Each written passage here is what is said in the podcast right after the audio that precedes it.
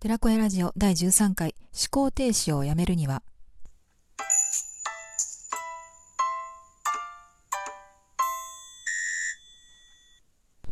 こんばんは心理カウンセラーコーチ先生術家のアンです。今日は思考停止とそれをやめる方法についてお話してみたいと思います。結論を言えば思考停止をやめるにはクリティカルシンキングが必要です。でもそもそも日本人って恐ろしくその思考停止になりやすい状況で育って生きているんじゃないかと最近思ったことがあったので、まずそこからお話ししますね。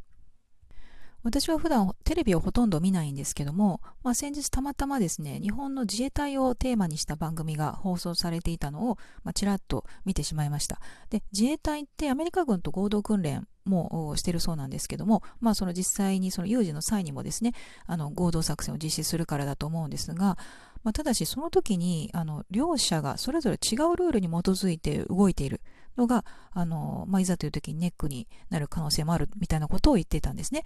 というのも、アメリカ軍では戦場でやってはいけないことっていう禁止事項がまずあって、それ以外のことは原則現場の兵士の判断に任されているそうなんです。で一方、自衛隊は上官が許可を出したこと以外は原則禁止なんだそうです。この違い分かりますか？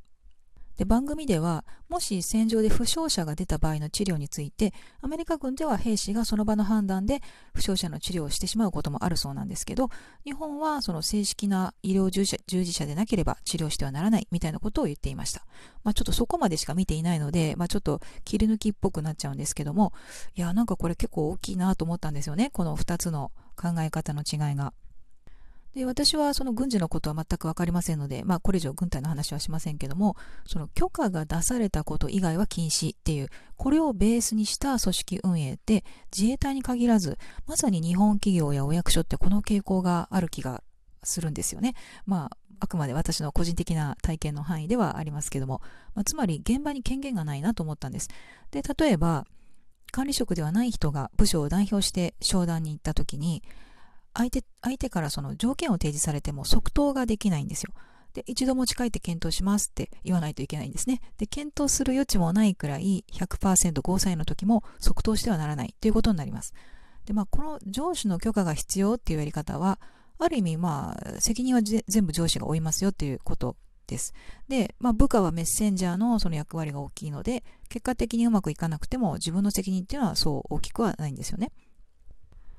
ただし、人間ってその責任、あるいは権限裁量権がないと自分事としてなかなか考えられないんですよね。で自分事として考えられないと何が起こるかっていうと、まあ、思考停止です。で、どうせ自分にはどうすることもできないから考えても無駄だなっていう気持ちがあの思考停止につながるのではないかなと思います。で私はいくつかの職場で、まあ、働いてきたんですけど、まあ、この思考停止が蔓延している組織ではその結構優秀な人でもですね、その空気に簡単に染まってしまうっていうのを実際目の当たりにしました。でもっと遡れば、学校教育もこういう先生の許可制だったような気がするんですよ。で、今の義務教育がどの程度変化しているかっていうのはわからないんですけども、まあ、禁止事項以外は自由にやっていいよじゃなくて、先生これやってもいいですか？うん、いいよ。いや、ダメだよ。みたいな。あなたはどう思うのやったらいいと思うのやらない方がいいと思うの？って聞いてくれる先生は、まあ、いないので、まあ、全部お伺いを立てないといけないんですね。何かしたかったら。で、先生はいいか悪いかしか言わなかった。あれって子供の頃からこう思考停止に向けた練習をしているようなものかもしれないと、まあ、ちょっと改めてですね、あの、思いました。で、思考停止っていうのは、まあ、どうせ自分にはどうすることもできないから考えても無駄っていう気持ちから来るものだって言いましたけども、まあ、職場とか学校のことはちょっと置いといてもですね、自分の人生においてこの考え方を採用していると結構損してしまうのかなと思うんですね。誰かが許可を出す。つまり誰かが認めてくれないと自分は幸せになれないっていうことになるんです。で誰かが認めてくれるまではどうせ自分は幸せになれないんだから考えても無駄っていう感じです。でこれ冷静に考えたら結構怖くないですか？で誤解を恐れずに言うと、まあ、精神的な奴隷みたいなもんですよ。でこういう思考停止をやめるためには本当にそうかな？それって思い込みじゃないかな？なんでそう思っているんだろう？それが本当にベストなのかな？何か手立てはないかな？みたいにその考えを前向きに疑うっていうことが必要です。まあそれがいわゆるクリティカルシンキングですね。例えば自分は中卒なのでどこの企業も採用してくれないと思っているとします。この場合の思考停止っていうのは、まあ、どうせ私を認めてくれる企業なんてないっていう状態です。ですが、まあ、本当にそうなのかを疑ってみるといいわけです。で学歴不問で働ける会社は、まあ、世の中ゼロじゃないですよね。で、高卒や大卒の認定を取るっていう方法もあります。で、雇用がもうダメだったらもう自分で起業するっていうこともできます。で、そういうふうに考えを巡らすことをストップしているから思考停止っていうんですね。